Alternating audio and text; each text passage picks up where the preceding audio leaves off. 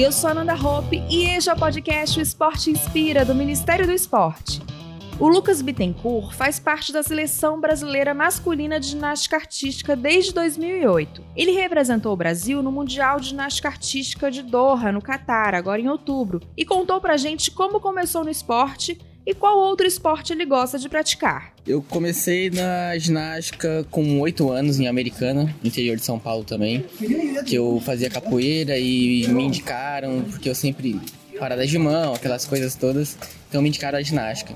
E eu comecei, fui evoluindo, mudei de clube, fui para São Caetano, São Caetano, agora estou em Minas. Outro esporte que gostaria de fazer e eu fiz foi a capoeira e também o futebol, né? Que é o sonho aí de todo brasileiro.